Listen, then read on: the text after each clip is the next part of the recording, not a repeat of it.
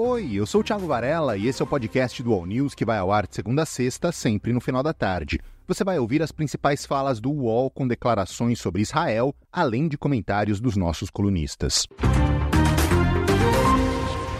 O Brasil subiu o tom e acusou Israel de não ter limite ético depois de um ataque a civis em Gaza. O governo brasileiro acusa as autoridades de Israel de não terem qualquer limite ético ou legal na ofensiva militar que aconteceu em Gaza. Pelo menos 100 pessoas morreram e mais de 700 ficaram feridas. Há pouco, o governo brasileiro divulgou no site oficial do Ministério das Relações Exteriores uma nota, um comunicado, falando inclusive que é necessário um cessar-fogo urgente e dizendo que essa situação se tornou intolerável. O Jamil Chad, a nota é dura, mas não fala de genocídio. A nota não fala de crime é, de genocídio, não cita aquelas é, polêmicas, vamos dizer assim, é, que o governo brasileiro se meteu nos últimos dias. Mas ela é extremamente dura, ela foge, a, eu diria, ao teor das outras notas que foram publicadas pelo governo brasileiro ao longo das últimas semanas, dos últimos meses, eu diria, todos eles é, apontando é, é, eventuais crimes que possam ter acontecido nessa ofensiva em Gaza, todos eles pedindo um cessar-fogo, mas nenhum deles colocando dessa forma, né, de que o governo Netanyahu teria passado de todos os limites, não tem nenhum limite ético e legal, é, deixando muito claro que essa é uma ofensiva ilegal e não ética, ou seja, ali é uma uma, uma, uma frase bastante dura. Uma outra, uma outra característica, eu acho que dessa, dessa situação hoje, é justamente uma, é, uma tentativa do governo brasileiro é, de ajustar o tom. Né? Depois que o presidente Lula falou em genocídio duas vezes, é, depois disso, o que nós vimos, tanto aqui na ONU como nessa nota, é uma tentativa de ajustar o tom, ser duro, acusar Israel mas, ao mesmo tempo, por exemplo, aqui na ONU, é, insistir em denunciar os atos do Hamas como atos terroristas, isso foi dito por, por Silvio Almeida, ministro de Direitos Humanos, nos últimos, nos últimos dias aqui na ONU, mas também nesta nota, que ela não fala em genocídio, mas ela ajusta o tom e deixa muito claro que ajustar o tom não significa é, é, poupar ou retirar qualquer tipo de acusação, mas é um ajuste, um ajuste duro mas é um ajuste também. Para o Thales Faria, o Brasil fugiu da armadilha do Netanyahu. O governo brasileiro encontrou o tom exato, é, muito mais forte do que ficar discutindo, cair na armadilha do Netanyahu, discutindo se é genocídio ou não é genocídio do ponto de vista técnico ou não técnico. O, é, no, é, eu tenho amigos judeus e um deles é, me dizia o seguinte: Israel é, faz uma guerra dentro de limites éticos, sempre fez guerra dentro de limites éticos. É, é, essa nota derruba esse argumento. Não há. Israel não está fazendo guerra nenhuma dentro de limites éticos. Então, é, é, e não fica naquela discussão é, se é genocídio ou se não é genocídio, que é uma armadilha do Netanyahu. Ele fica é, tentando discutir esse assunto, levando a discussão para esse assunto, e acaba que a gente cai nisso. Não tem que cair. O que ocorre ali é um massacre estúpido, estúpido, que está sendo é, é, feito sem limites éticos, morais, de jeito nenhum, legais, de jeito nenhum vai é, o Netanyahu. Agora, eu acho que antes a culpa era só do Netanyahu. Netanyahu e do governo de Israel por esse massacre. Agora eu começo a pensar que os judeus progressistas têm obrigação de tirar o Netanyahu do poder. Enquanto Netanyahu ficar no poder, é, vai ocorrer isso, esse tipo de massacre. Tanto que o ministro da Defesa tem dito, disse sobre esse episódio que os militares agiram certo, que estão agindo certo. A, a, a, equivalente à ministra da Cidadania, dos Direitos Humanos lá em Israel, disse que, tá, que o massacre é certíssimo.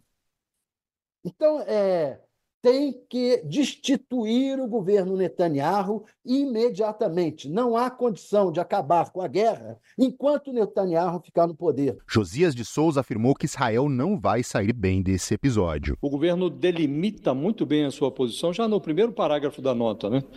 É, o governo brasileiro tomou conhecimento, com consternação, dos disparos por arma de fogo por forças israelenses ocorridas eh, no norte da faixa de Gaza, num local em que palestinos aguardavam o recebimento de ajuda humanitária. Na ocasião, diz a nota do governo, mais de 100 pessoas foram mortas e mais de 700, 750 feridas por tiros, pisoteio ou atropelamento. Houve tiros. O próprio eh, exército israelense admitiu que atirou. Houve pisoteio e houve atropelamento. E não há hipótese de Israel sair bem dessa cena, porque cabe à força que ocupa um determinado território organizar a distribuição de suprimentos humanitários. No caso de Gaza, os suprimentos são insuficientes, as pessoas estão morrendo de fome. Evidentemente, qualquer distribuição de alimentos, de remédios, está sujeita ao caos. Era preciso ordenar o caos e não se promove a ordem disparando contra pessoas famintas que estão à procura de alimentos. Então, houve tiros.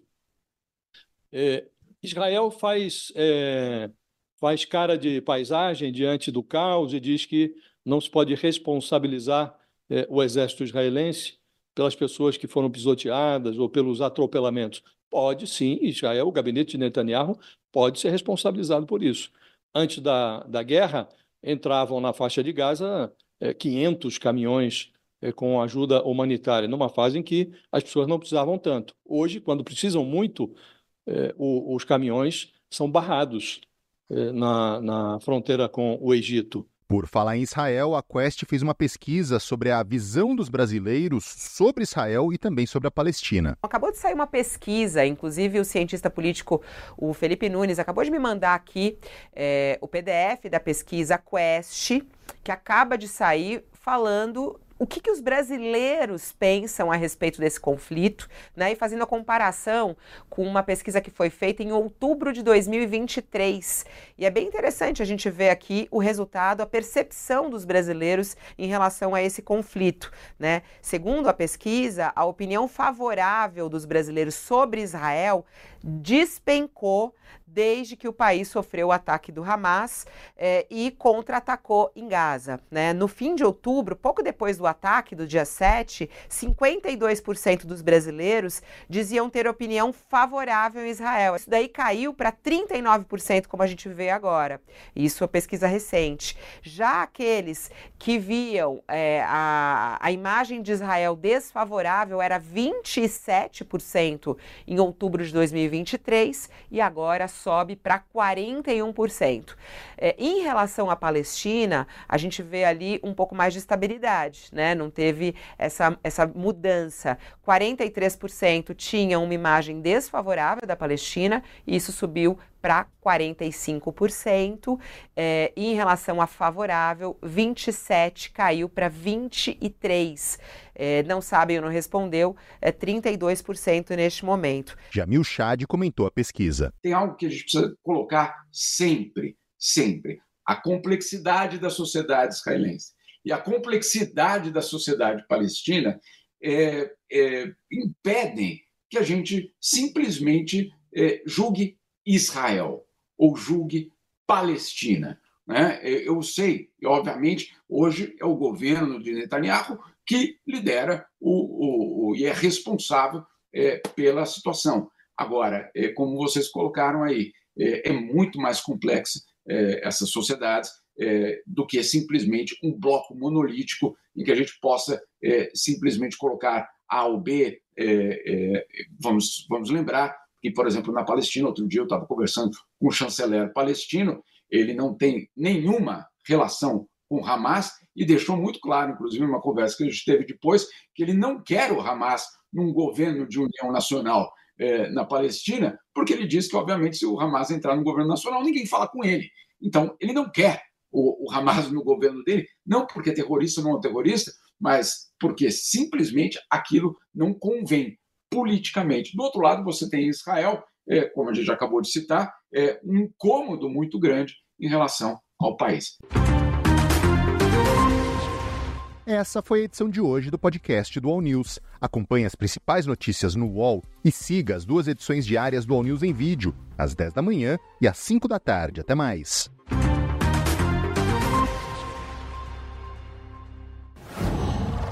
Qual?